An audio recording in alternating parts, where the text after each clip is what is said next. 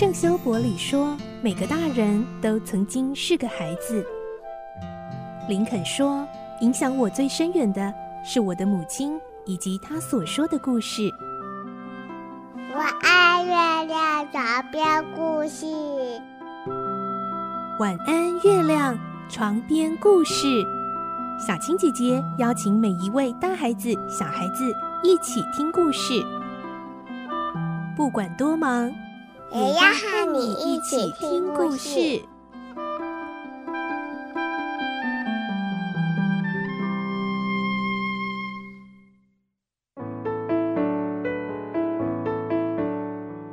晚安，欢迎你和我们一起听故事。我是小青姐姐，我们继续来听奇岩城的故事。今天是二十三集，我们会听到案情陷入焦灼好几个月。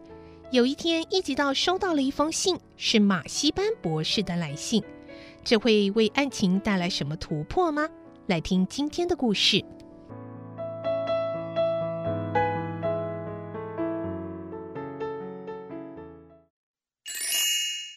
奇岩城二十三集，老博士的来信。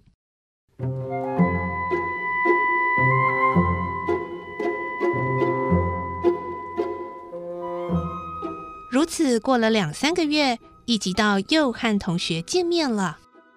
怎么样，一集道调查的情形顺利吗？毕竟那是将近两百年前的杀人案件，正如你所说，那是不切实际的工作。不过我还是会努力的。为了问出两百年前的情形，我一面前往尚未被杀处的镇公所，一面到处向老年人打听。每天呐、腿都跑酸了。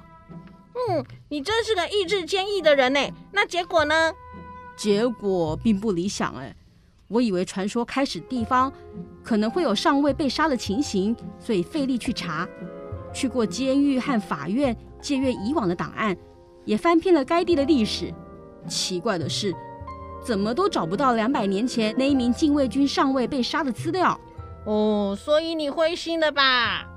不，我不会放弃。一有灰心的念头就完了。我目前把调查范围扩展到巴黎，先查路易十六世被关在坦普塔时的详细记录，同时想找出当时担任看守士官的姓名。抓到重点了也太棒了！嗯，这次得到意外的成功。虽然吃了不少苦头，到底还是找出了类似那一名士官的姓名。不过这还不够。为什么？因为同样的名字有两个，其中一个是效忠路易十四世的拉贝里，另外一个是效忠革命政府的拉布里，只差一个字。啊，那么你找到他们的后代了吗？唉，毫无办法。因此，我就在报上刊登广告。征求知道他们后代子孙的人。五六天之后，一吉道接到了一封信，信上说：“请前来与拉贝里的子孙一谈。”这个人就是发表过秘密小册子事件的马西班博士。老博士来信的内容概略如下。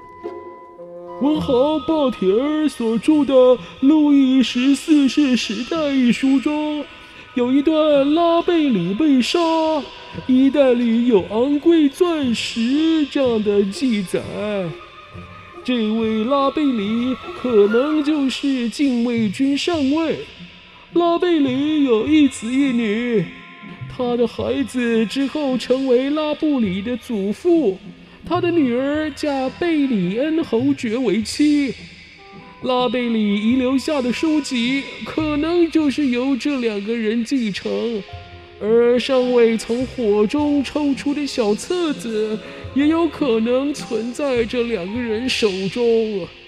呃，也就是说，拉贝里或者贝里恩两家的某一家，说不定仍保留着这一本小册子。恰巧雷恩市附近住着一位贝里恩男爵，这个人呢，大概啊是贝里恩侯爵的子孙。我已经致函男爵，问他有没有关于空洞之针这本小册子。当然，这件事情不能公开于报纸上，还是要保持绝对的秘密。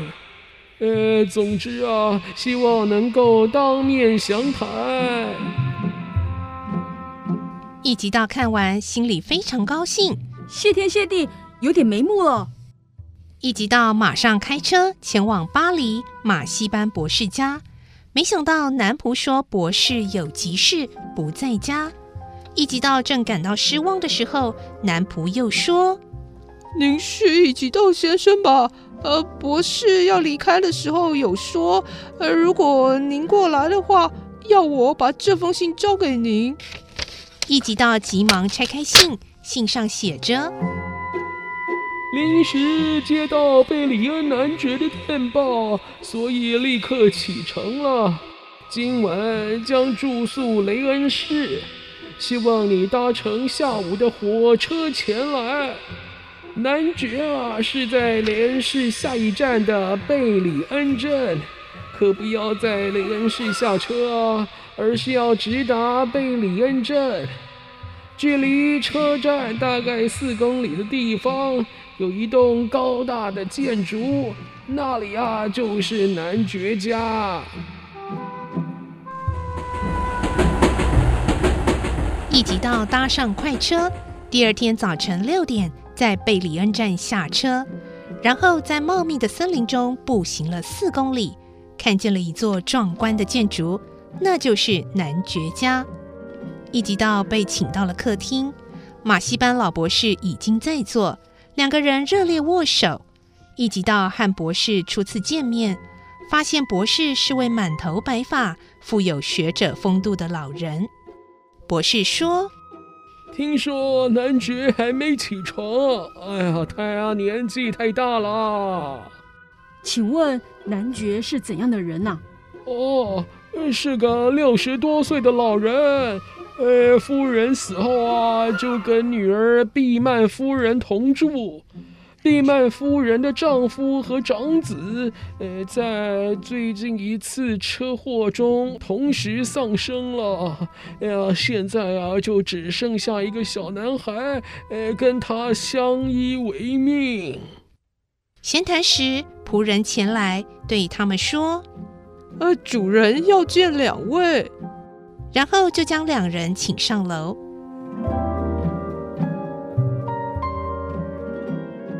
那是个宽大朴素、毫无装饰的房间，大型长桌和木台上堆满古老的书籍。平日很少有客人，只和女儿度过寂寞时光的老男爵，对于两人的来访感到非常欢迎。男爵对他们说：“来得太好了，马西班博士，是您要找关于空洞之争的古老小册子吗？”嗯，是的。您的先世是否留下这东西呢？见到您的信函，我要我女儿仔细寻找。您知道这个书库里收藏的古文献、记录和旧书有好几千册，要在当中找一本小册子并不容易。但是很幸运的，我女儿终于在昨天晚上找到了。哦，找到了吗？一集道不自觉地站了起来。在什么地方？就在那边。老男爵随意地用下巴往长桌上指了指。一集道抢了几步跑过去，兴奋地说：“对，就是他。”在一堆旧书上放着一本古旧红色皮面的小书本。正是他，正是他，真巧。一集道的声音有点发抖。男爵问：“没错吗？”“没错。”“您看。”他指着书皮封面上用金字印着的“空洞之针的秘密”这样的字样。“嗯，好像是真的。啊，读第一页看看呢。”“是，首次揭露国家的最高机密。为了更正世人对此最高机密的误解，现印一百本。”哎哎，没错，哎，是他，不会错的。尚未从火中抽出来的小册子就是这一本。两个人几乎要脸碰着脸一起读。最初的部分和上尉抄在笔记本上的完全相同。这关键应该在后面一些。一直到往后翻了两三页，愣住了。当中载有那张密语表，表上的数字和点点相连，正是那五行密语，和他一度到手又被罗平夺回去的那张陈旧密语表完全相同。同时，在那密码表前面有一段说明：原来想探知法兰西皇室宝藏地点的必要事项，都简述在这里。